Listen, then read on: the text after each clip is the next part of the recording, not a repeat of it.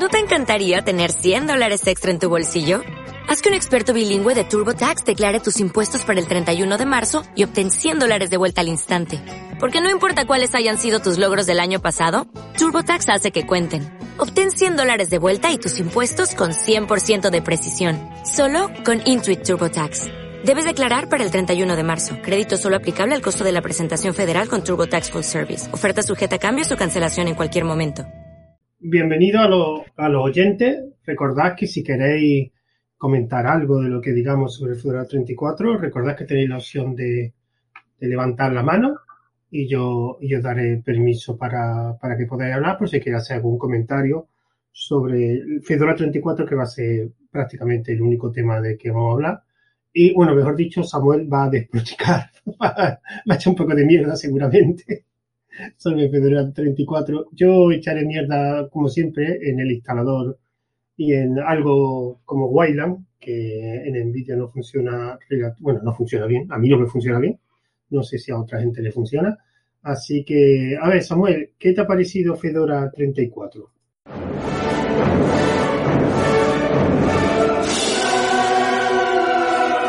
Bienvenidos a Yo Virtualizador.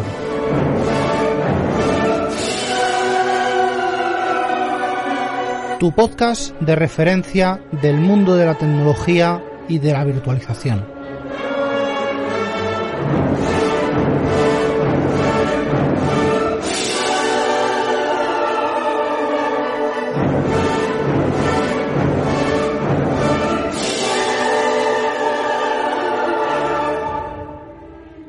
es algo que estaba esperando yo desde hace bastante.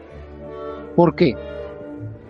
Eh, primero, porque desde yo he venido saltando desde 22 por prácticamente todas, menos la 25 y la 33 por razones que no vienen al caso. Bueno, sí, que vienen. La 33, eh, las imágenes para RM son penosas con el BTRFS, que se lo pueden meter por ahí mismo. ¿Vale? BTRFS será una idea genial, pero ARM mm, no, por favor, no. Para eso, eso necesitas eh, discos grandes. Y en una MMC de 6,7 gigas, las de 8 se quedan en 6,7 aproximadamente, eh, pues lo siento, no, no tiene cabida el BTRFS.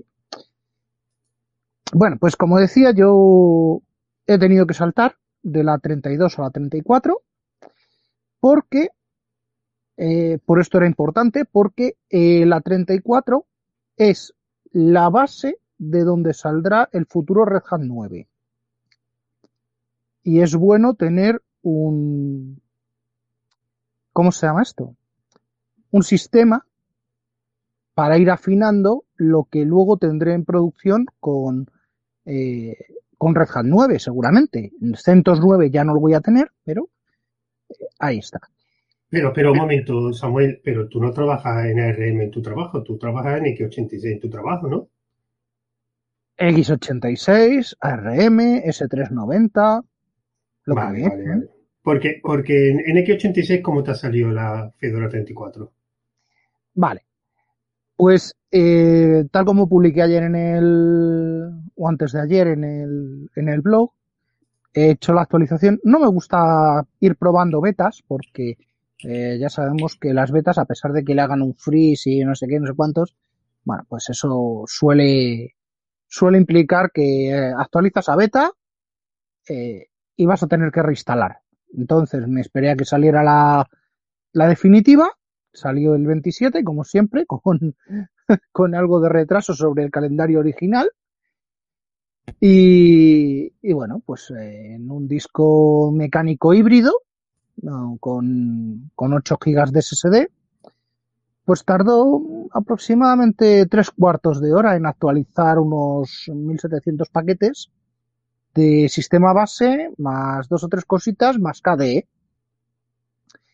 Y, sorpresa, cuando rearranca, me encuentro con un KDE 5 bastante diferente del que venía de KDE 32, de Fedora 32. Sí, han, sí. han hecho mejoras eh, en interfaz, en usabilidad, que bueno, hacen que se parezca a un Windows 10. Mm, esto lo, lo damos por lo damos por sabido. Pero con una diferencia, Samuel. Yo KDE lo puedes configurar como te dé la gana y el Windows 10 no lo puedes configurar. Digo el entorno, la, la apariencia, porque yo antes de actualizar eh, me encontré un vídeo donde se dedican a, digamos, tunear escritorios y cogí el KDE que tenía de la 33, porque yo sí estuve con la 33, y me lo convertí en un MacOS, en el escritorio del MacOS, con el, el dock abajo, con la barrita arriba. Eso mm, creo que no se puede hacer con Windows, o sea que KDE, te guste o no, o te guste menos, lo que es la apariencia la puedes poner como te dé la gana. Ya, pero es que volviendo, volviendo a una cosa, a una cosa sencilla. Está muy bien tunear la apariencia, está muy bien poner las cosas. Pero es que mm, realmente eso sirve de algo. Para mí sí, a mí me, simplificó mucho las tareas, porque un doc, yo soy, yo soy fan de los docs, de los docs tipo AP. Y ya, pero si eso, vale, pero eso lo voy a tener en local. ¿Vale? Yo, por desgracia, tengo que aguantar eh, servidores con interfaz gráfica. Ya, pero lo tuyo es. Y es que, claro, y, yo no me voy a encontrar esas personalizaciones en los servidores, con lo cual no le voy a sacar partido. Hombre, claro, pero yo soy usuario de escritorio, o sea, yo lo que tengo es lo que, lo que trabajo. Ya, efectivamente. Bueno, pues eh, la otra parte, la otra parte que he notado es que todavía, y de hecho eh, en, el post lo, dejé reflejado, todavía eh, levanta con X11, ¿vale? Aparte de levantar con Wayland, se puede levantar Plasma sobre X11 con SDDM o con LightDM. Con lo cual, bueno, pues nada, yo ya tengo ahí eh, razones para seguir utilizando lo que sigo utilizando, eh, eh con protocolo XDMCP para acceder a la interfaz gráfica. Eh, esto es de esperar que siga estando presente en la futura Red Hat 9, con lo cual, mm, mira, me han quitado un peso de encima porque ya estaba mirando cómo migrar masivamente a guacamole y, y bueno, no es, no es migrar por migrar, sino por adaptar todos los desarrollos que ya hay hechos. Pero bueno, eso ya es para, eso ya es para otro, para otro nivel. Si Una eh, cosa nos vamos a quedar con, con, Fedora, con Fedora a nivel de, de escritorio y a nivel de servidor local. Espérate, Samuel, una pregunta, una pregunta. ¿A ti te funciona Whale? Me funciona Wayland perfectamente y lo he estado probando. ¿Y la estabilidad cómo está? Fíjate que está hasta OBS funciona bien, OBS beta. sí, eso han sacado una versión con su soporte ahora. Yo es que lo de la Nvidia, qué mal, qué mal hice con no, no tengo, no tengo ningún cacharro con Nvidia. Qué mal, qué mal. Yo es que era por los tres monitores, como tenía tres monitores que estoy escuchando, Samuel. Dime. Ah, que me estaba escuchando, tiene retorno. Mm. Bueno, ya no, ya no me escucho, vale, vale. Eh, y yo me pillé la primera Nvidia que encontré, que era la que me ofreció una tienda que era barata, ciento y poco euros, y lo peor que he hecho, yo no sabía, yo mira, mira que el driver de Nvidia, el propietario, funciona bien, funciona perfecto. El problema es que no se actualiza, o sea, tienes que hacer una actualización manual. Y lo he intentado hacer con RPM Fusion, pero los repositorios de RPM Fusion, la, el driver de NVIDIA tarda la misma vida en actualizar. O sea, y yo voy, me estoy quedando con el mismo, con el mismo eh, kernel. No puedo actualizar el kernel porque eh, no me lo coge NVIDIA. Así que tengo que esperar a que se actualice, que se actualiza cada bastantes meses y, si no me tengo que quedar con el kernel que hay, aunque vaya actualizando como en el grupo, en el grupo digo, bueno, sí, en el grupo te sale un listado de kernel, mientras yo eso no lo sabía, que si tú estás arrancando con un kernel, ese kernel no te lo actualiza, claro. aunque te salga una actualización, te actualizan los demás de la lista que tengo.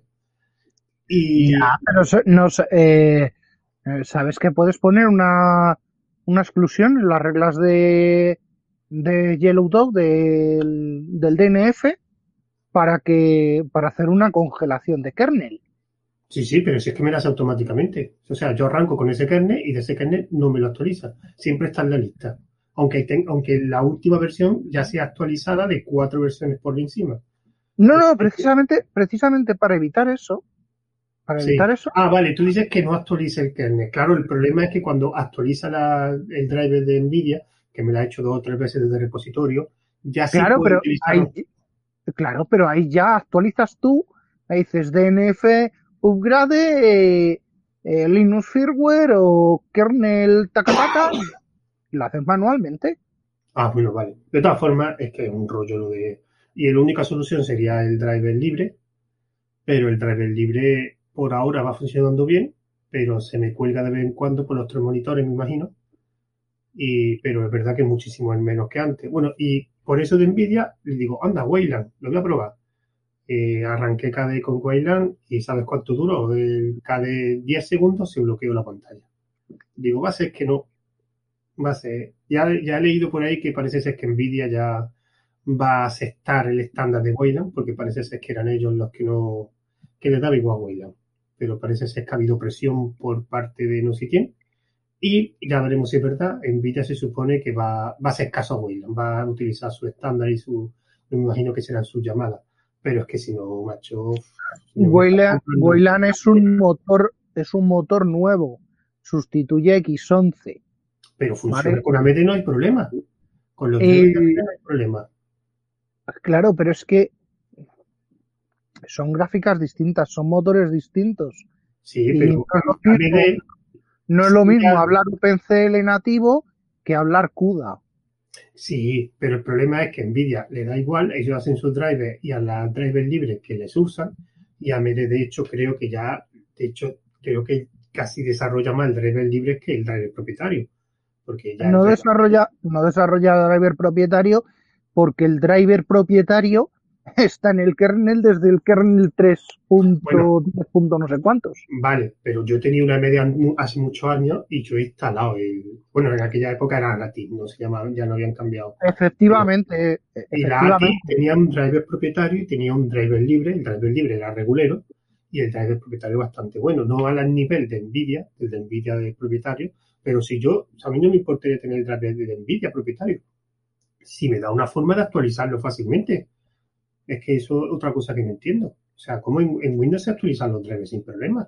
Porque el Linux no, no lo hace igual. En Windows también está el mismo problema. Tienes los drivers del, del WHQL, ¿vale? Los Sí. de los de Windows Update y luego tienes los paquetes de, de Nvidia, ahora no sé cómo se llamarán. Sí, igual son los, los mismos paquetes que se llama exact- no me acuerdo el nombre, igual que Linux. Sí, bueno, eh, tienes el paquete que te descargas de la web y lo que te viene de Microsoft. Lo que te viene de Microsoft se actualiza una vez cada, no sé, cada seis meses o dos veces cada seis meses.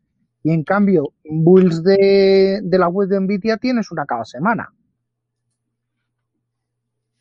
Claro. Esa es la Pero, diferencia. pero tendrá algún botón de actualizar, ¿no? ¿O no? No, te tienes que descargar, te tienes que descargar, o por lo menos, o por lo menos esto era así hasta hace tres años, que es mi última Nvidia, y que, que fue una, una 210 que le regalé a mi cuñado. o Buen regalo, ¿eh? Buen regalo. una 210 de esas de 15 euros. Ah, no, no entendió 2010, entendió 2010. No, no, no, no, no, no. Vamos a ver. Esa la hubiera puesto en eBay y me habría hecho de oro. Ya por eso me ha extrañado, que digo, Pero- entendió mal, evidentemente. Pues eso, que. em, bueno, va- vamos a pasar de, de la parte gráfica porque, porque Vale, vamos, vamos a empezar otra, otra parte que no sé si la has probado y si no ya empezamos al- a, la dar línea. Pi- como se dice, Pipewire, PyWire, ¿la has probado? Porque realmente a mí me está funcionando Em- bastante bien. estoy empezando a ver qué posibilidades tiene. ¿Vale? Porque yo ahora mismo tengo mm, nada, le he instalado las tres o cuatro cositas. Eh, estoy con un desarrollo de, de Icecast, más OBS, más, ¿qué más le he metido? Más Mix. Mm, por cierto, Mix, a ver si de una puñetera vez eh, esta gente de Mix se desvincula de, de Ubuntu de una vez y empieza a hacer builds oficiales para, para, para Fedora, para Red Hat, eh, porque es que mm, tener que irme a una beta cuando tengo eh, Mix en macOS, cuando lo tengo en Windows también, y pues mira, no, no. Tener que irme a la beta porque eh, no son capaces de mantener un repositorio, pues oye, ¿qué quiere decir? Que tenemos que, que pensar mal, mal de ellos. ¿Probaste, no sé si te lo dije a ti, ¿probaste la herramienta esta Sonobus, que es para hacer streaming de audio? Que tiene una pinta muy buena. Mm, no, porque yo quiero hacer algo un poquito más tradicional. Quiero. Eh, obviamente, yo no voy a llegar a, construir algo como un Centova, pero, quiero, quiero construir por lo menos la parte de infraestructura ya la tengo que, bueno, básicamente es un Icecast multi, eh, entradas eh, eh, con un script generador para las cuñas, para las mezclas. Eh, lo que, eh, con lo que estoy es con los clientes y eh, me viene muy bien ahora el tema de Pipeware más Mix, más VLC, más OBS para, para crear ahí un, un stream completo bajo demanda que pueda hacer emisiones en directo. Entonces, es con lo que estoy trabajando ahora mismo, pero todavía no he empezado a, a salirme de lo, de lo normal. Tengo que empezar a construir esa mesa de mezclas, ¿vale? Pero supongo que si se pone eh, Javi, Javier Fernández, eh, en serio con ello otra vez, pues, eh, pues me adelantará por la izquierda, me dejará, me arrancará las pegatinas y tal. Pero bueno. Pero, va, a tener, va, a tener, la paciencia para aguantarlo. Porque eh, él cuando falla Linux aguanta justo, ¿eh? ¿eh? sí, sí, mandó, mandó a, tanto a Fedora como Ubuntu lo mandó a, a Frey Espárragos. Eh, lo que, lo que sí he notado es que con esta inclusión, el fork aquel o el spin que había, que se llamaba Fedora Ham, Jam, pues ya deja un poco de tener sentido, porque eh, ya está integrado en, esto eh, todo salvo el kernel de baja latencia. Pero es que un, kernel de baja latencia, eh, que que te diga, son tres líneas en un sysctl. Con eso obtienes un kernel de baja latencia sobre la línea estándar y no tienes que andar modificando absolutamente nada. Una cosa, Samuel, porque Fedora Spin de multimedia no tiene, ¿no? Sí, Fedora Jam. Ah, Fedora Jam, eso no lo conozco yo. J-A-M. Fedora Jam. Sí, en los spins del 33. Eh, uy, ah, es que yo el único spin que pruebo es el de KDE, la verdad. Mm, yo es que lo hago distinto. Yo me cojo, eh, me instalo, me instalo una server, una server y, y sobre la server construyo lo que, lo que quiero. Vale, vale. No conocía yo esto de Fedora Jam. Pues está, está bastante, bastante curioso.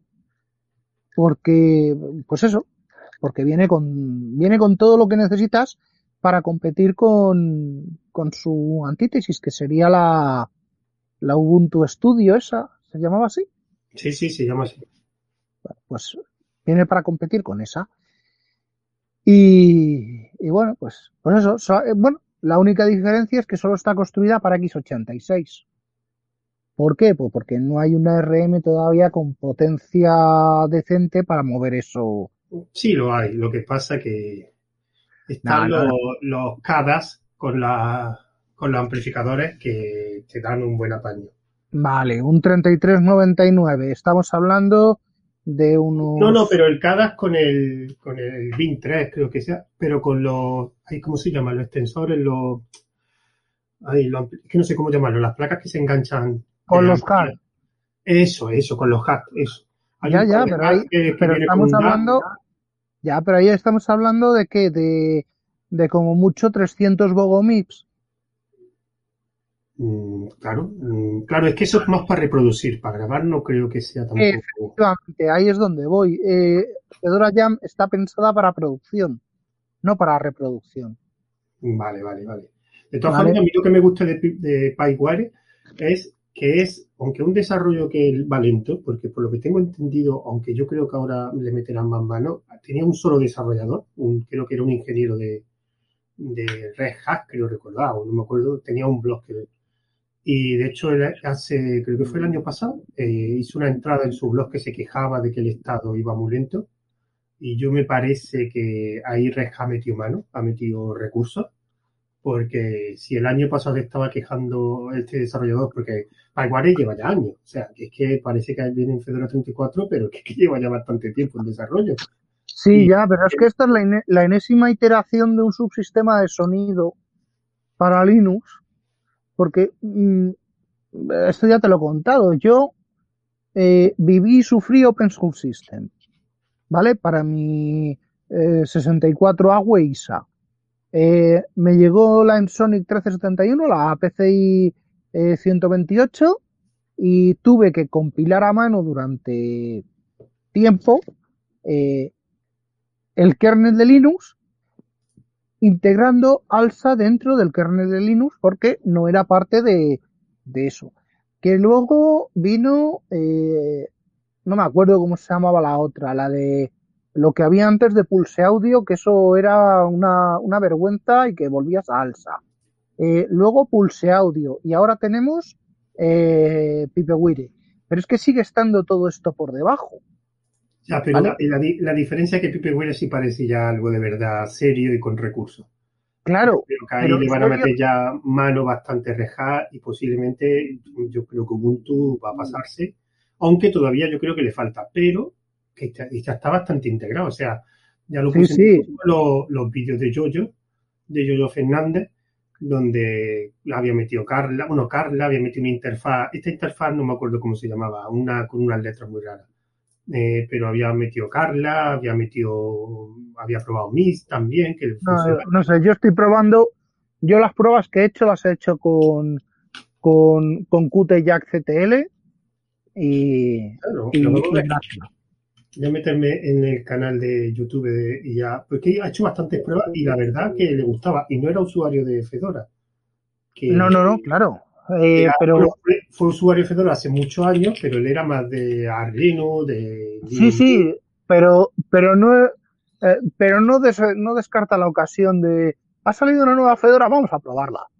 ¿Vale? No es un hopper al uso, es eh, simplemente pruebo todo y me quedo con lo que me gusta. Mira, Ahí eh, tiene un vídeo con Carla, tiene otro vídeo con esto QJack CTL, que era lo que tú has dicho, ¿no? Sí, Y creo que me dijo que también funcionaba con otra herramienta que lo he visto en Twitter, tipo QJack CTL, pero con otra interfaz. Y que es verdad que no llega al, nivel de la herramienta de Maco, pero dice que funciona bastante bien. Y es que las herramientas, las herramientas de MacOS no las he probado ni creo que las pruebe. No, pero la herramienta de Maco no, no se por potencia. Generalmente él se refiere a comodidad. O sea, la forma de enganchar los diferentes dispositivos, que todo está muy claro, que no requiere tener una, un- no tiene una curva de aprendizaje alta, ese tipo de herramientas, cosa que con Carla, por ejemplo, eh, necesita un poco de conocimiento para saber manejarlo. Aunque Sí, claro. de potencia.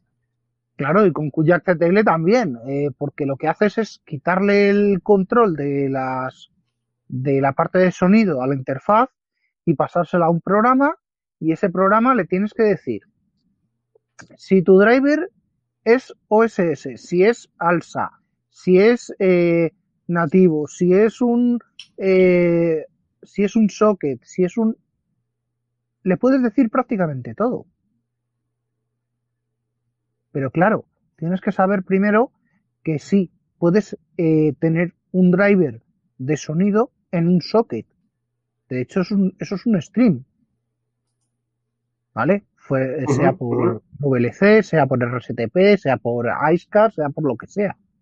¿Vale? Y eso, eh, por ejemplo, en, ¿cómo se llama este? En Mac eso no estaba. Ni está ni se le espera. En Windows, en Windows sí tenemos algo parecido. Es un pipe. Pero bueno, son cosas mucho más complicadas. Sí, pero yo, yo esto lo veo que tiene bastante, bastante futuro y... Tiene, tiene una potencia brutal. Pero... Y sobre todo va a aumentar el ecosistema muy, muy desconocido de sonido en, Linux, porque es que la gente, yo cada vez que me dice, no, es que en Linux, no, no, no, Linux puede grabar como te dé la gana, al nivel que te dé la gana. El problema es el conocimiento que tienes que tener, igual que en Windows o Mac, y conocer la herramienta, que es que el problema que tiene, yo siempre he dicho que tenía las herramientas de Linux, es que son muy poco conocidas. Yo creo que ha sido esta mañana, te he puesto las tres herramientas esas que, que por casualidad me he encontrado de, de Linux para sonido, que era, a ver si me acuerdo cuál era, la de Car Studio, que esa me he visto que está en Fedora Jam, la de QSync, que es un sintetizador, y la de ZR, bueno, CRIN, que también es otro sintetizador. De hecho, esta última es de pago. Eh, creo que una de ellas es de pago. Y eh, será la será la de la de Z, la de Z esta creo, la que, que de hecho hoy la he puesto en el canal de un día una aplicación, creo que era esta, era no, miento. Esta lo que pasa que te, tú podías compilar, o sea, te dejaba el código fuente, pero si tú querías el bundle, o sea, la compilación con todos los plugins, todo eso, tenías que pagar, no tampoco tienes que pagar tanto. Eh, creo, no, se le voy a dar a comprar, creo que era, bla, bla, bla, unos 20 dólares o 30, digo, libras, 30 libras, y lo que te daban es la compilación, y después había una suscripción, que ahí ya venía, ellos te actualizaban la herramienta, que era 5 libras al mes. Pero si lo, podías hacer todo tú, simplemente que lo tenías que, que compilar tú a mano, o sea, meterte en el repositorio y hacer la compilación y meter tú los plugins a mano. Y la otra, la de QSync, esta sí la conocía yo, que la había escuchado alguna vez. La de QSync, la de es, eh, es una eh, o, yo la he visto utilizar como un como un Fruit Loops. Eh, vale, vale. Así. tiene toda la pinta, tiene toda la pinta En plan de vamos a, vamos a crear una pista. El tema es eh, cómo anda de soporte para, para, un, para un MIDI externo, por ejemplo, para un Korg, para un Yamaha, ¿vale? Que sería lo que, lo que te vas a encontrar en un estudio de producción. Claro, pero esa, por ejemplo, la otra, la de Cable Studio, sí que tiene una pinta bastante, bastante buena. Y esta sí que tiene de de todo y además esta que viene en Fedora Jan y esta creo que es gratuita. Esta me luego, claro, luego, claro, luego te dicen, no, es que eh, yo esto lo puedo hacer en, en, en mi Mac porque eh, tiene soporte para, para VST y eso no lo tienes en ningún sistema operativo, eso eh, ni está ni se le espera en Windows. Ya, eh, precisamente yo dejé de... Tenía un compañero de trabajo que era, que hacía cositas de, música y, no conseguí bajarle del burro, a pesar de que le demostré que, que bueno, que tú sigue con tu Mac, se calienta, lo tienes que poner en la nevera para hacer composición, eh, mientras, eh, mira, yo estoy haciendo lo mismo con uno de los servidores de ahí dentro, con, con mi X86, con, eh, con un escritorio remoto de Windows. Eh, con esto estoy seguro que podría hacer exactamente lo mismo con... Pues mira, la de Z-Ring tiene soporte para VST2, incluso pone soporte experimental para VST3, o sea que tiene muy buena pinta. Yo de esto no sé mucho. No, a ver, el VST es... Eh, son unos plugins para... Sí, sí, sí. Eh, quiero que haga eh, un, un loop ahora en no sé qué, no sé cuántos, y es como si estuviera, como si estuviera rebotando en forma de muelles el sonido. Y eso se lo aplicas a un, a, a un frame y, y bueno, pues es como, como cuando tú metías los efectos desde el, desde el teclado del Korg. Yo es que de todas formas, eh, el, problema del tema del sonido, que ya lo, bueno que tiene, que ya tiene una base que tiene muy buena pinta, que la de PyWare, eh, es que eh, esto va a subir todo el ecosistema. Y ahora, hombre, no están llegando, no creo que lleguen al nivel de la herramienta de pago que tiene MacOS, pero esto le pongo el mismo caso que Photoshop Gin.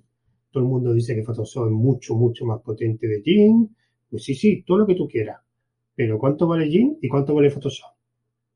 Y, después más, de uno, le digo, y si es tan potente, ¿por qué lo tienes pirata y no lo pagas? Y claro, te responde, no, es que es muy caro. Ah, es muy caro. Y, y, después la mayoría de las cosas, es verdad que hay cosas que Photoshop se hacen de forma más fácil, o hay cosas que se hacen solo en Photoshop, que dudo que haya pocas, pocas, tendrá que haber poquitas ya que no se hagan de GIMP, pero si las puedes hacer de GIMP, ahorrate la pasta, macho. Es que esto me acuerdo yo una vez que vi un vídeo de Linux Tech, ¿sabes cuál es ese canal de YouTube?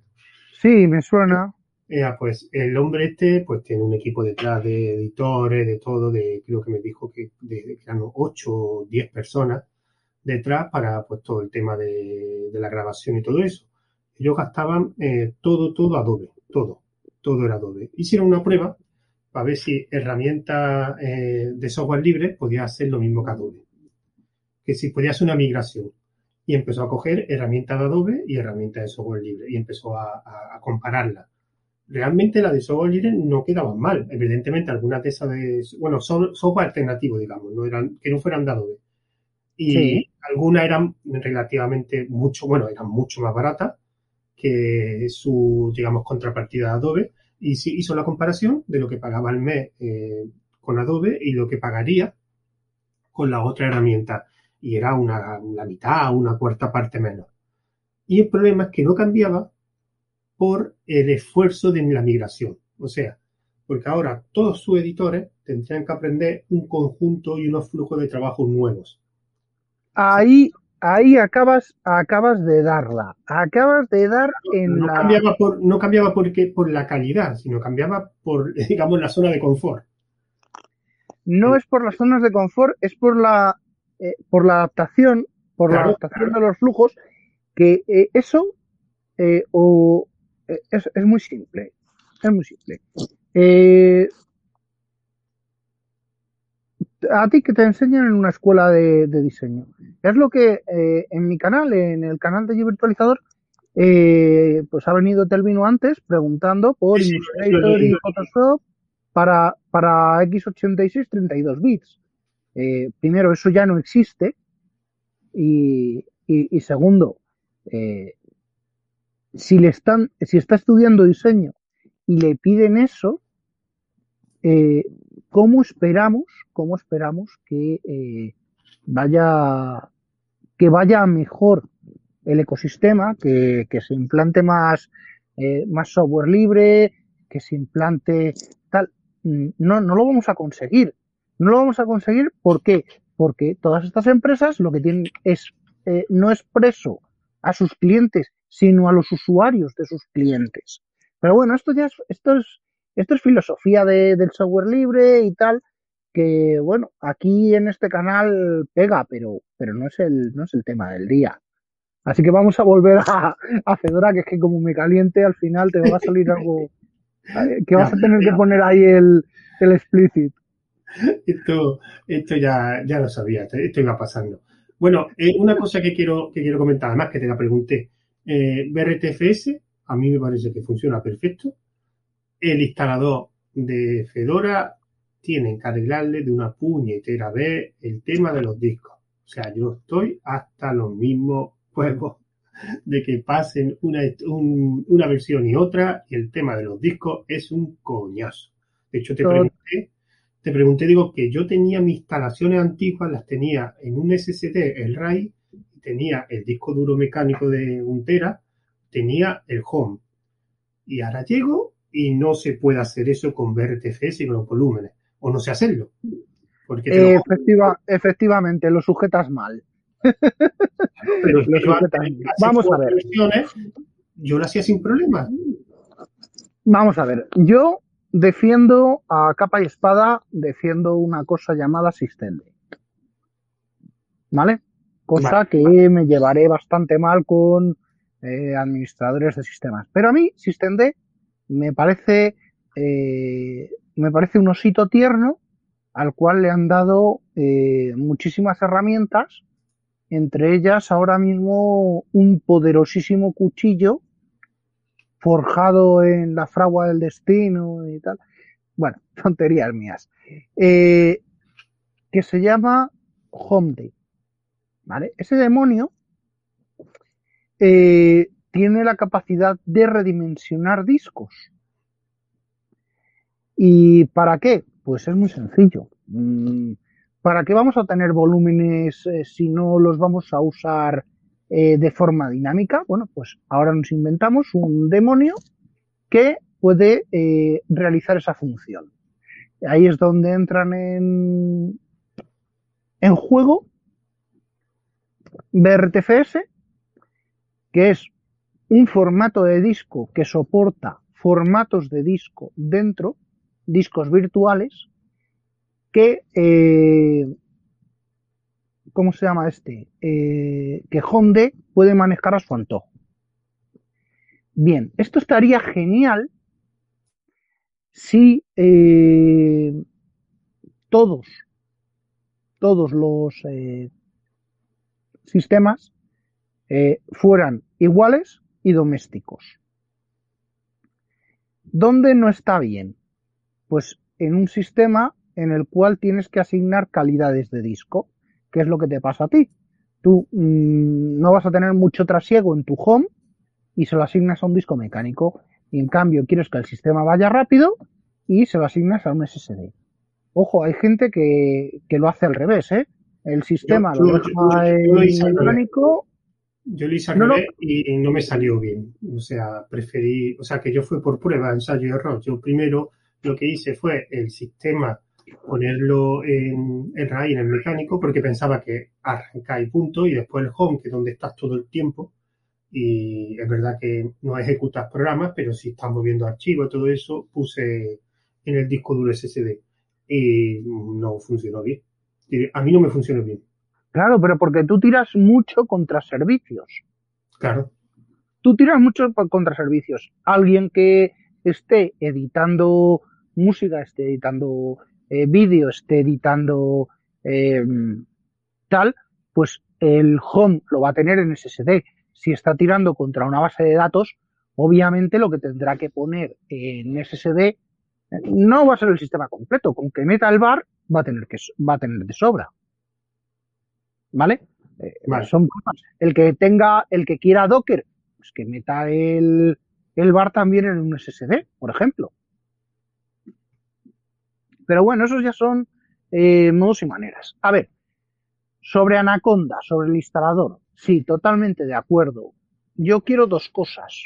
Uno, quiero el instalador de, perdón, el, el script de particionado y gestión de discos de Debian. El instalador de Debian. Ni- no me acuerdo, no me acuerdo ni cómo es, la verdad. Pues eh, es un es un coñazo porque es un eh, es un test menu driven de estos de eh, tienes las opciones y, y siempre va por eh, predeterminada la primera y, y- y tienes que leer, ¿vale? Cosa que costumbre costumbre muy eh, muy echada a perder, se está perdiendo lo de leer. Ya eh, pones el dibujito y y, y a la que te den ahí, que ah, muevo esto para acá, muevo esto para No, Pero- primero pero- lee que sepas lo que estás haciendo. Samuel, ¿tú has probado la, vers- la versión? Porque yo sé que cuando sale lo del disco, lo del particionado, tienes la opción automática, la opción no me acuerdo cuál, y una opción, digamos, experimental o más profesional o más personalizada, que te sale otra herramienta. Sí, Biblet. El caso, el caso es que sé manejarla, sé manejarla, pero solo sobre, sobre MBR CMS.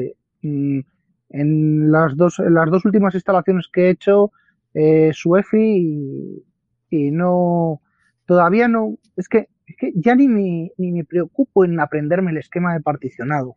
Le digo, particiona y ya moveré yo los volúmenes cuando, eh, eso sí, que me lo instale con LVM. Eh, que ya me encargo yo de. Por defecto, ¿no? El, BRT, el BRTFS por defecto te lo pone con el VM, ¿no?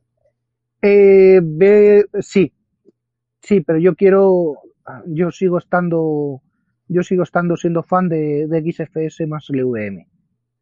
Pero el BRTFS no tiene un sistema propio de volúmenes. Que no sí, el, eh, BRTFS, eh, el, sistema de el sistema de volúmenes que lleva es el propio más HomeD. Depende de SystemD. Vale, vale. ¿Has probado el tema de los snapshots y los RAI y todo eso? Escribí un artículo que está bastante interesante, pero nunca le he metido mano. No, le he metido mano a BTRFS por lo que te voy a contar ahora. ¿Vale? ¿Dónde está el problema? Esto ya nos lo metieron en Fedora 33. ¿Vale? Y es lo que decía al principio.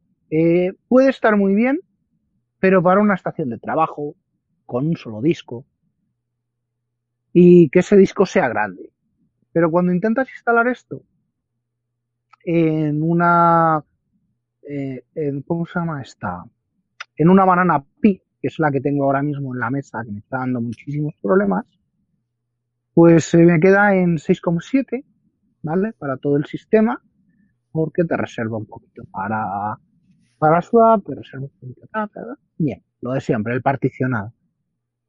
Y de repente me cojo, levanto eso y me encuentro con eh, dos volúmenes y que no puedo escribir en, en el RAID porque está lleno.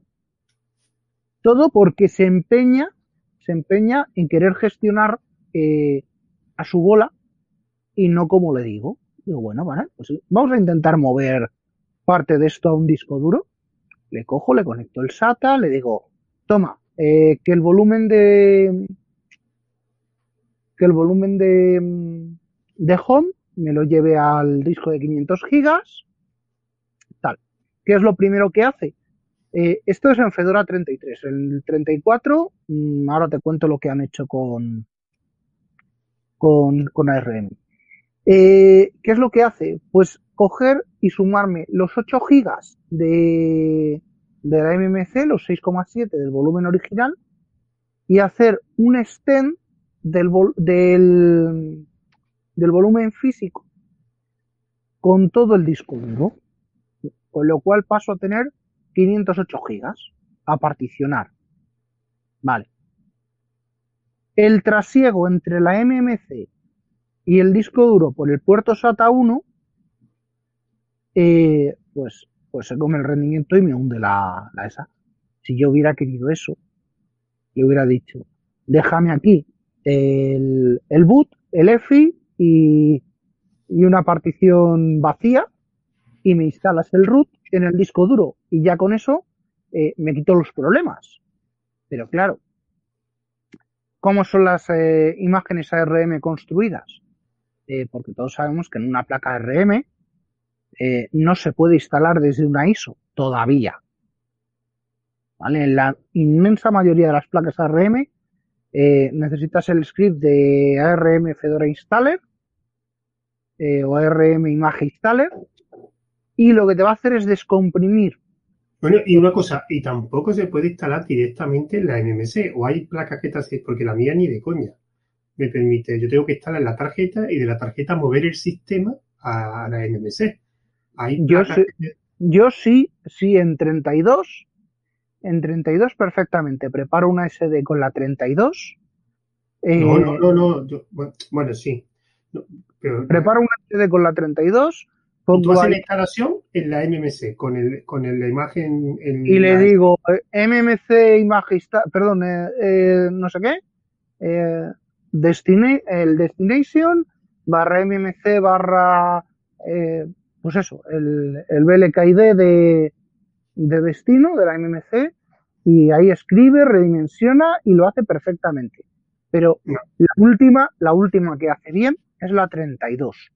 La 33 es imposible porque te intenta hacer algo parecido a los Fusion Drive de las de los Mac y, se come el rendimiento por lo por tal.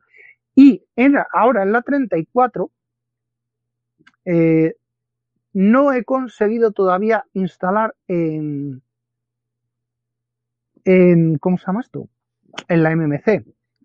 ¿Qué es lo que me lo impide? Pues que no levanta la red. Ahora, ahora me meteré con eso.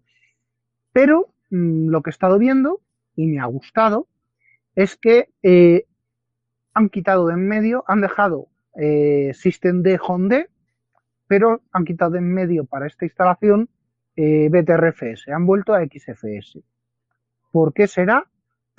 Pues no lo sé, pero me parece un grandísimo paso adelante que me dejen a mí eh, gestionar mis, mis, instalaciones, porque eh, en mi caso es MMC, pero tengo sistemas con NVMe, por ejemplo, sistemas ARM con NVMe, al cual le voy a dar además discos SCSI desde fuera. Y yo necesito controlar eso, porque voy a mandar el bar a una calidad, voy a mandar los home a otra calidad, voy a mandar OPT y por a otra calidad. Y todo eso eh, lo tengo que controlar yo. ¿Por qué? Porque me va a venir el de backup y el de backup va a decir, eh, hago snapshot de estos volúmenes. Vale, pues ahí tengo mi bar, tengo mis bases de datos, tengo no sé qué, no sé cuántos, llévatelo.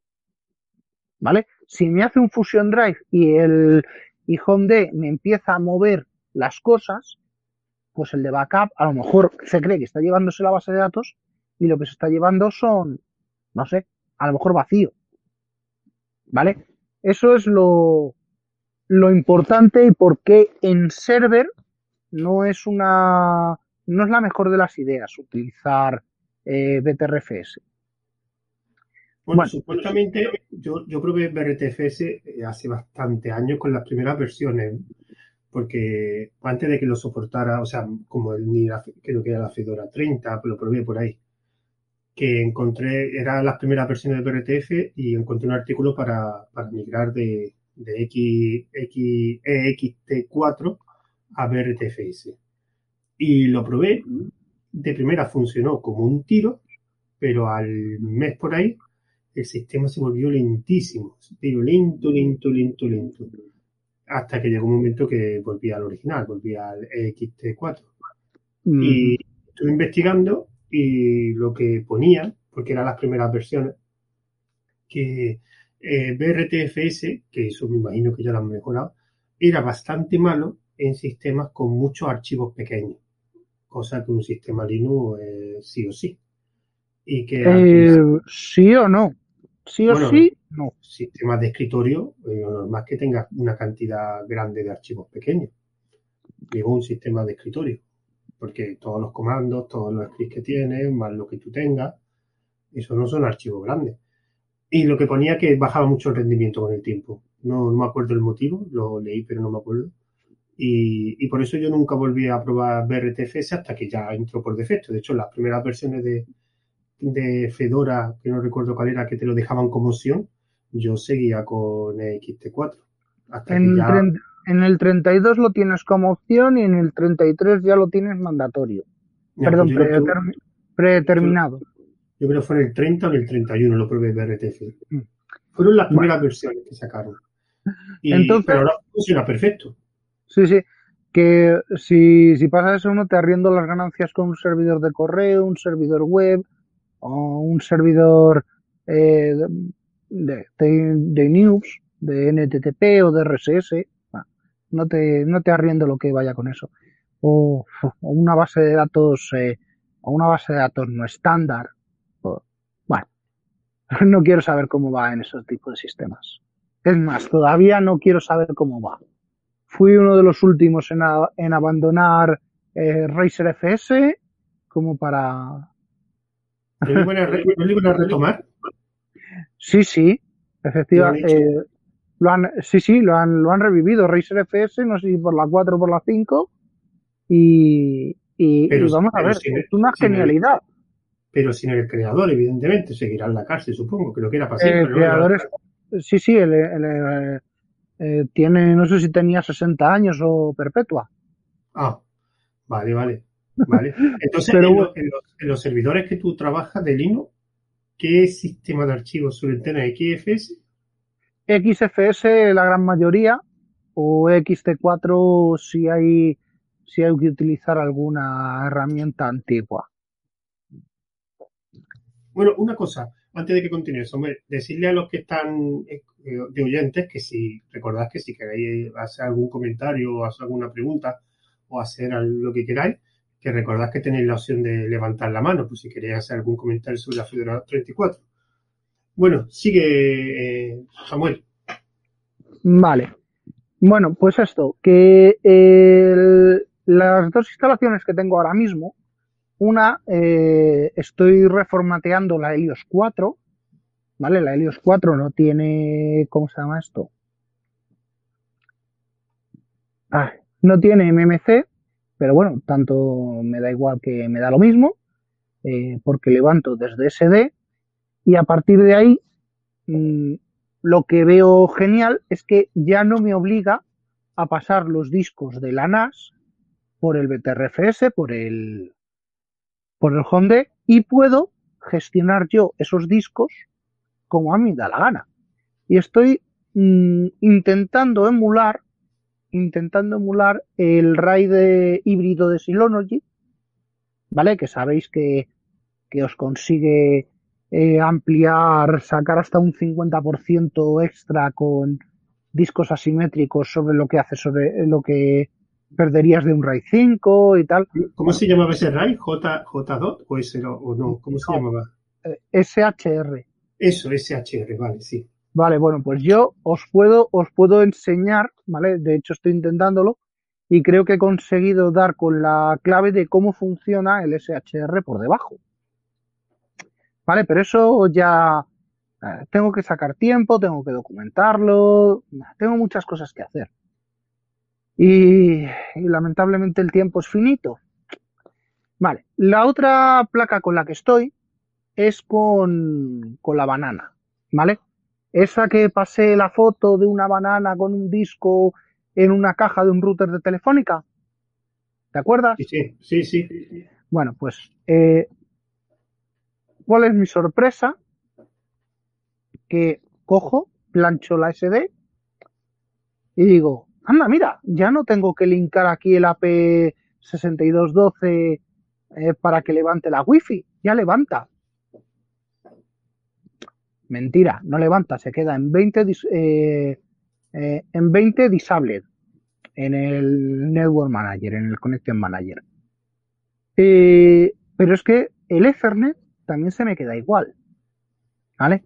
Entonces, me está dando la impresión de que no han cocinado bien esta vez la, la imagen de Fedora 34 para ARM HF, eh, para ARM 7. Tengo que probarla en el SX, en la, en la Raspi que tengo con, con VMware, que ahí sí puedo instalar desde ISO. Tengo que ver a ver cómo levanta eso. Tengo que ver la parte de... Ahí va, tengo que ver si levanta la red con la Helios. Ah, amigo. Una sin red es un problema, ¿eh? ¿eh? Sí, sí, tengo que ver a ver si levanta eso. Y tengo que mirar a ver si solo pasa en la banana si solo pasa con la Realtek integrada o pasa también con tarjetas USB. Con lo cual, eh, primero, estoy bastante descontento porque he probado las dos imágenes que hay, la de server y la de workstation. La de workstation, ya te adelanto, no entra en la MMC de 8 GB. La de server entra, redimensiona bien. Por fin han arreglado el problema que había en el script que no redimensionaba los discos. Y mm, tengo que hacer un post sobre cómo cambiar. Porque tú, tú sabes que que antes cuando hacías las las imágenes pues eh, creabas las particiones sobre el loopback instalabas ahí después de hacer el chroot y, y tal ¿Qué es lo que están haciendo ahora? Pues esas imágenes vienen con LVM. ¿Y qué pasa cuando tienes dos eh, grupos de volúmenes en dos dispositivos distintos que tienen el mismo nombre? Pues muy sencillo. El segundo grupo de volumen, el que estás intentando planchar en la MMC, no va a levantar. no puede levantar un grupo con un mismo nombre eh, en un sistema donde ya tienes un grupo con ese nombre. Entonces, lo que tengo que redactar es un pequeño manualillo sobre cómo cambiar en, en una instalación en vivo el, el volume group en el VM. Es muy fácil, está documentado desde, desde Red Hat 5 creo que está documentado por Red Hat. Pero bueno. Lo voy a poner en español para que todo el mundo lo entienda y con un con este ¿cómo se llama esto? Con este ejemplo vivo para para que todo el mundo lo, lo pueda consultar. Pero vamos, de momento estoy muy, muy, muy, muy descontento con el funcionamiento de, de Fedora 34 en ARM. Puede que, sea porque Fedora nunca ha hecho mucho caso a ARM, bastante ahora. Bastante caso le está haciendo ahora comparado con lo de hace unos años. ¿eh? Sí, ya, ya, ya lo sé, ya lo sé. Lo que no voy a hacer es eh, eh, quitar el SX de la... Bueno, sí, podría hacerlo, no, no me cuesta nada. Planchar una RM64 y probarlo en la, en la Raspi 4, pero, pero volvemos a lo mismo. ¿Para qué? ¿Para qué? Si la Raspi, la Raspi es feliz con su SX. Eso funciona. Servidor de virtualización ARM. Con eso ya, eh, lo que desarrollo ahí me lo puedo llevar directamente a AWS. Pues ¿Tú sabes lo que quiero hacer yo en la mía? Que la tengo sin tocar, sin tocar casi, bueno, nada más que está funcionando Pijol. Es eh, enchufarle, bueno, tiene el Nextcloud, bueno, actualizarlo, me imagino que tendré que actualizarlo, enchufarle el disco de 8 teras como almacenamiento externo, que no sé cómo le hecho lo haré, me imagino que tendré que, porque tengo un problema. Te lo voy a comentar. Yo utilizo una herramienta que se llama Cronopete. No sé si la conoces. No. Es una herramienta que lo que ha hecho es implementar eh, la herramienta Time Machine de Mac en, en Linux. Y funciona muy bien. De hecho, me ha salvado el culo más de una vez. Que lo que hace básicamente, tú le añades un disco duro externo o un disco duro interno, lo que quieras, un almacenamiento y te va haciendo el eh, snapshot, que es lo, que te hace Time Machine, de copias de seguridad, te va haciendo de los archivos, de los archivos que tú le digas. Yo no, he puesto todo el equipo, yo le he cogido una serie de carpetas de, de mi home, que tengo cosas importantes, y va a ir pues, almacenando versiones. Y de hecho, más de una vez se me ha roto o he borrado algo sin querer y lo he recuperado de ahí. ¿Qué pasa? que Cronopete para que funcione tiene que estar por USB metido el disco duro. No sé si funciona por otro sistema. Entonces mi intención sería eh, conectar el disco duro chotera al USB 3.0 de mi ROS 64 e enchufarlo como, como almacenamiento externo de, de la de la de la de Nextcloud y a partir de ahí pues meterle un, un eh, lo que sea. El problema que yo tengo que con, Cronopete eh, meter los NASSOP al disco duro que está en otro equipo. Entonces, en Nextcloud yo sé que el almacenamiento este, externo también soporta Samba. Soporta otro tipo de, de sistema. Entonces, mi intención es, como leche, hacer que por un lado Nextcloud eh, pueda utilizar el almacenamiento externo del disco duro 8 pero Cronopete también, porque es que me interesa, porque es que es un buen sistema para es una buena herramienta. Entonces tengo que ver muy bien cómo, lo voy a hacer. No sé si meteré Samba y no sé si Cronopete habrá alguna forma de, que coja un disco duro por, por Samba. No sé, no sé cómo lo voy a hacer. Pero si, no. Si tiene, si tiene que hablar VSS, eh, dudo yo que te coja, que te coja una imagen de red, ¿eh? Es que por lo que veo tiene que ser por USB. Mm, pero no sé, eh, buscaré por internet a ver si hay otra forma. Es que claro, si lo hago por USB lo tengo que quitar de este ordenador y enchufarlo en la ROS 64. Claro, entonces, mm, no, tiene, hacerlo? no tiene eh, gracia, efectivamente. Eh, ¿Y hay alguna forma de engañar al equipo haciéndole creer que USB aunque esté conectado en otro ordenador? Eso no existe, ¿no? No, pero al revés, podrías Sí, pero de A ver, hay tres, hay tres formas de conectar, ¿vale? Eh, la, las tradicionales, y de SATA SCSI, ¿vale? las tradicionales, internas, USB, ¿vale? Incluso con el stack nuevo, con el USP. Y la tercera, la tercera, que será la que, bueno, vas a intentar probar esto, ¿vale? El cronopete está en... En el ordenador de sobremesa. En el ordenador de sobremesa. El disco está eh, un externo. El, ¿Te acuerdas ese que te dije de Western Digital de 8 teras? Sí, sí, sí. Pero ¿dónde está conectado? ¿En el ordenador de sobremesa? En, un USB de ordenador de sobremesa. Entonces, el problema es que yo, si. Entonces lo que, pero ¿Y el Nextcloud dónde está? El Nextcloud está en la ROS 64. El problema es que yo puedo, yo en la no sé, el Nextcloud de la ROS 64 no me importa coger y enganchar el disco duro del ordenador de sobremesa, lo puedo enganchar por Samba, por lo que sea. El problema es que para que eso. ya lo tienes. Pero es que entonces el ordenador tiene que estar encendido. Ah, amigo, eh, el que quiere celeste que le cueste. Es que ese es el problema. El problema es que, hombre, tengo la opción, pero tendría que toquetearla porque yo tengo un router que soporta Samba. Vale, no te, no te preocupes, te voy a dar la solución, ¿vale? A ver, dime. Nextcloud no sé si tiene eh, la posibilidad de crear un, un SCSI Enterprise Target. Ni idea.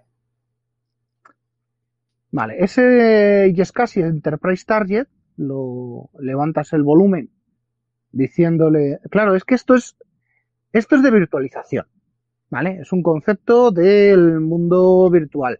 ¿Se puede hacer entre físicos? Sí, perfectamente, pero está orientado a, a virtualización. ¿Por qué? Porque yo le cojo, le digo, apúntame a esta IP al puerto 3260, eh, chat de verificación tal, ya tengo montada, ya me llevo mi unidad eh, con el backend que sea, me da igual que sea un disco USB o un RAID 60 de SSDs desde una cabina del copón, que me lo estoy trayendo por la red me estoy trayendo protocolos casi 3 por la red. Pero tendrá que estar el ordenador encendido entonces, ¿no? No, porque el target es el servidor. ¿Y cuál es el Y es el que, tiene, el que tiene los discos. En este caso, el target sería el, la, la ROC. Vale, sí. ¿Vale? Entonces, tú eso se lo coges y se lo presentas como un punto de montaje cualquiera a tu ordenador. Y ese sería el momento de ver si eh, tu software de backup es capaz de hablar con esa unidad y mediante comandos SCSI decirle snapshot o decirle eh, VSS o decirle pin, lo que sea. Vale, me lo apunto para probarlo porque... Espérate, tengo yo otra, otra idea y a ver me dices tú si se puede hacer o no estoy pensando y puede quedar muy bonito. Espérate, espérate, pero tú me estás metiendo ya el nivel pro, que no tengo, y te digo una cosa, a ver si esto se puede hacer. Se podría, porque yo una vez escuché a una persona que tenía una Raspberry, además hace muchos años, una Raspberry 2 o 3, y lo que hacía era, evidentemente, él tenía en el ordenador de sobremesa, tenía pues, documentos para el trabajo, lo que sea.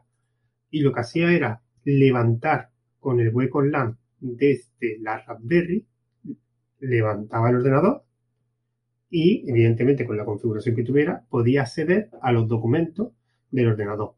Yo desde la ROS 64 yo podría levantar, o sea, yo por por VPN accedo a, a mi ROS 64, levanto con Wake Online el ordenador de sobremesa, ya tendría acceso a ese disco duro, supuestamente, ¿no? Eh, sí.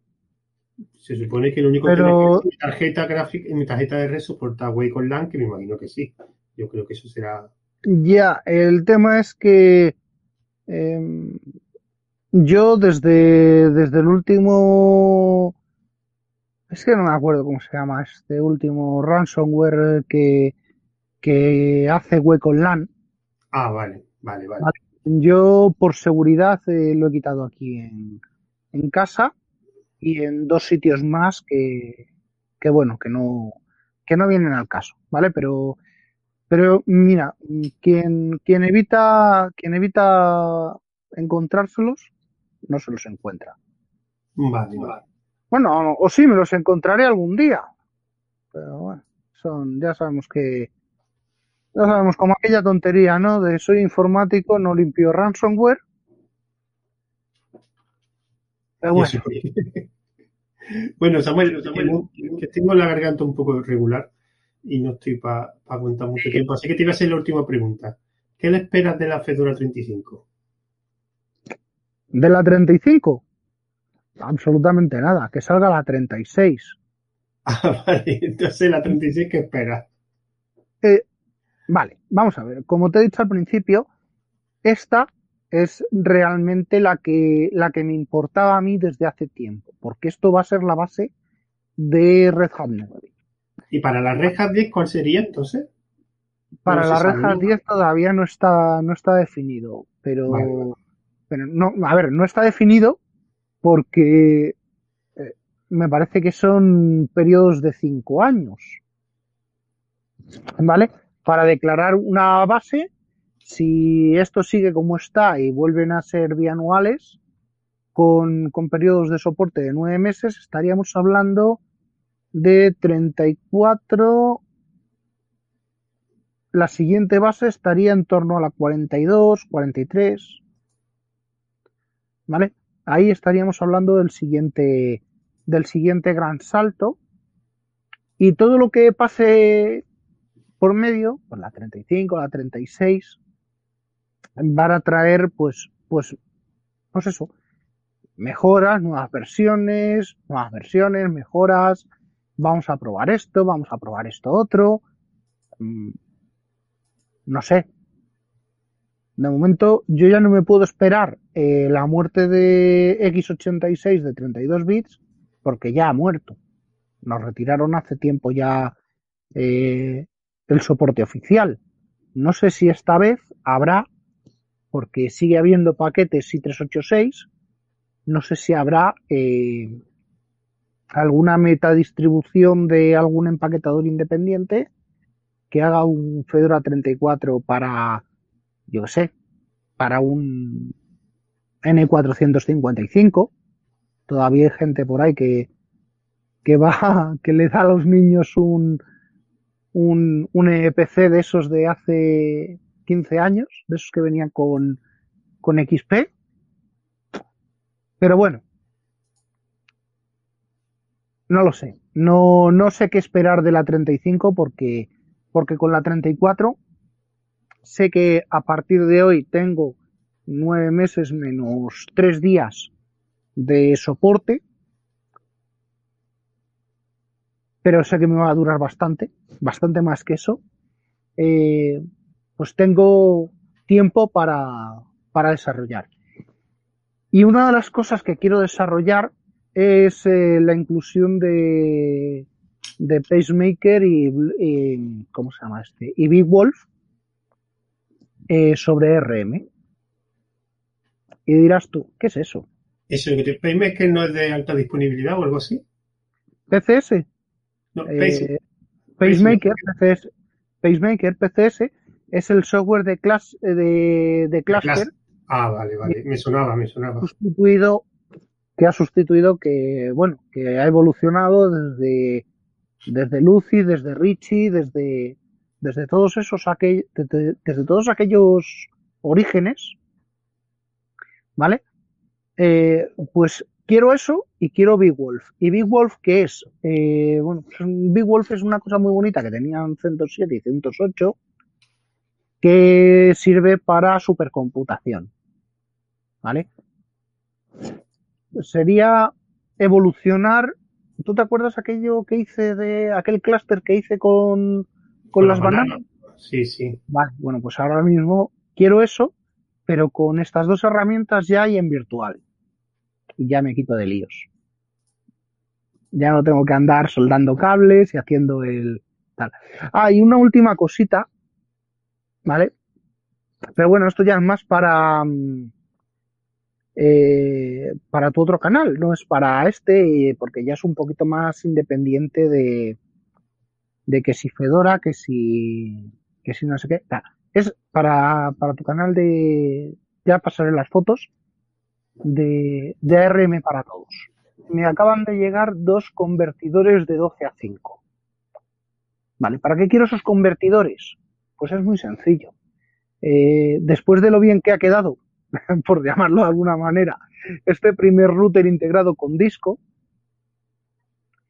tengo por ahí un par de cajas cuya alimentación es a 12 voltios, que pueden alimentar un disco porque tienen una controladora SATA, y quiero meter dentro de esa caja, de esa misma caja, una, una banana, una Raspberry, la OPI, la placa que sea.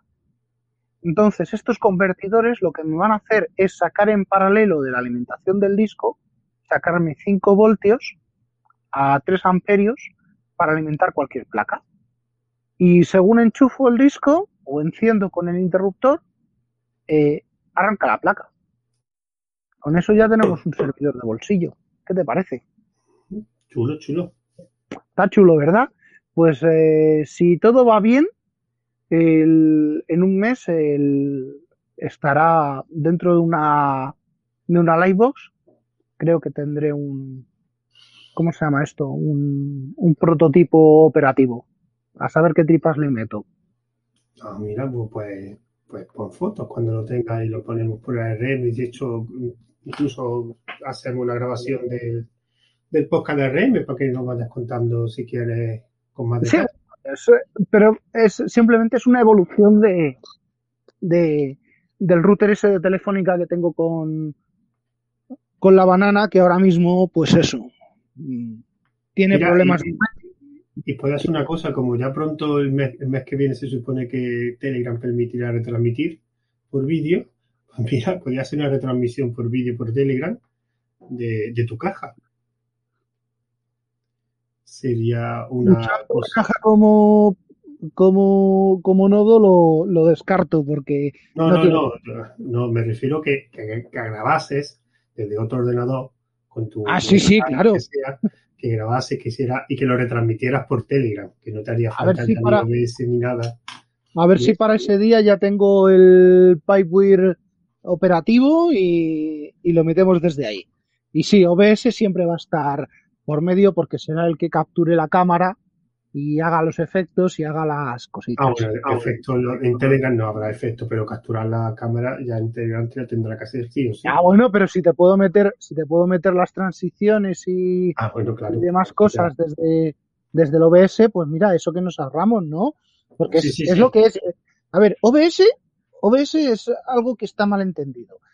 Para mí es una herramienta de estudio, ¿vale? Es la herramienta que tendría un regidor no es la herramienta que tiene un streamer eh, normal de a pie de calle. ¿Vale? Sería la, del regidor de un, de un canal de televisión. Que dice cámara 1, cámara 2. Bueno, pues ahí tiene sus, sus transiciones, tiene sus, sus historias, metes por un lado, metes por el otro y obtienes una salida.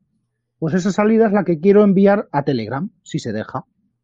Ah, ya lo veremos, seguro que salgan, lo, alguien lo probará seguro, lo probará. Bueno, efectivamente. te voy a tener que dejar que mi garganta ya no, no aguanta mucho, que llevo unos cuantos con moco. Sí, y... además, eh, feliz día del trabajo, para el que nos esté escuchando, acabamos de entrar en el día del trabajo. Ah, vale, vale, hicimos un sábado. Venga. Bueno, pues muchas gracias por participar, eh, Samuel, a los que habéis estado escuchando. Recordad que esto lo, lo dejaré como está grabado, dejaré el audio tal cual en el canal de un día en aplicación y ya un poco editado, digamos, y añadido algunas cosas y modificado otras, pues lo subiré a tomando un café, al podcast de tomando un café. Eso no es seguro, ya veré cómo, cómo sale. Aunque la última experiencia que tuve, el sonido se escuchaba bastante bien como para subirlo al podcast. Pero en principio dejaré el audio en el canal de un día en aplicación. Así que, bueno, pues hasta el siguiente chat de voz que ya veremos cuando. A ver, a ver, perdona un momento. A ver, dime, Nicolai. ¿Hola? Ah, vale. Bueno, pues entonces nada, así que un saludo a todos. Un saludo a ti también, Samuel. Nos seguimos escribiendo por, por Telegram, por los grupos de Telegram que estamos, que son unos cuantos. Venga. Venga, voy a apagar, voy a apagar el invento que, que veo que, que veo que no voy a conseguir esta noche. Venga. Venga, hasta luego. ¿Nicolai estaba hablando? Mm, no lo sé. No, que Simplemente daros gracias, que era muy interesante.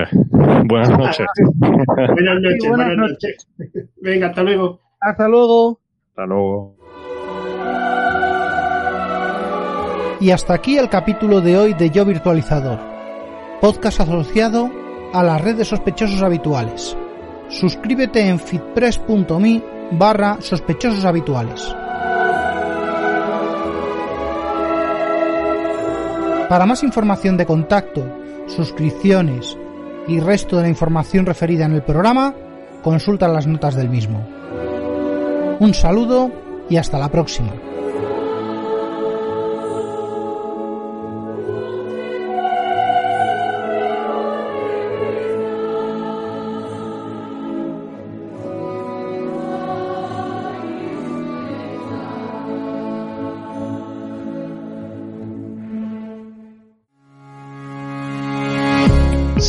Podcaster, tienes voz. Si eres podcaster, tienes voto. Asociación Podcast es tu sitio. Soporte, formación, mesa de debate, eventos. Asociacionpodcast.es. Entra y hazte socio. Info arroba asociacionpodcast.es. Si tienes un podcast, eres podcaster. Si tienes un podcast, importas.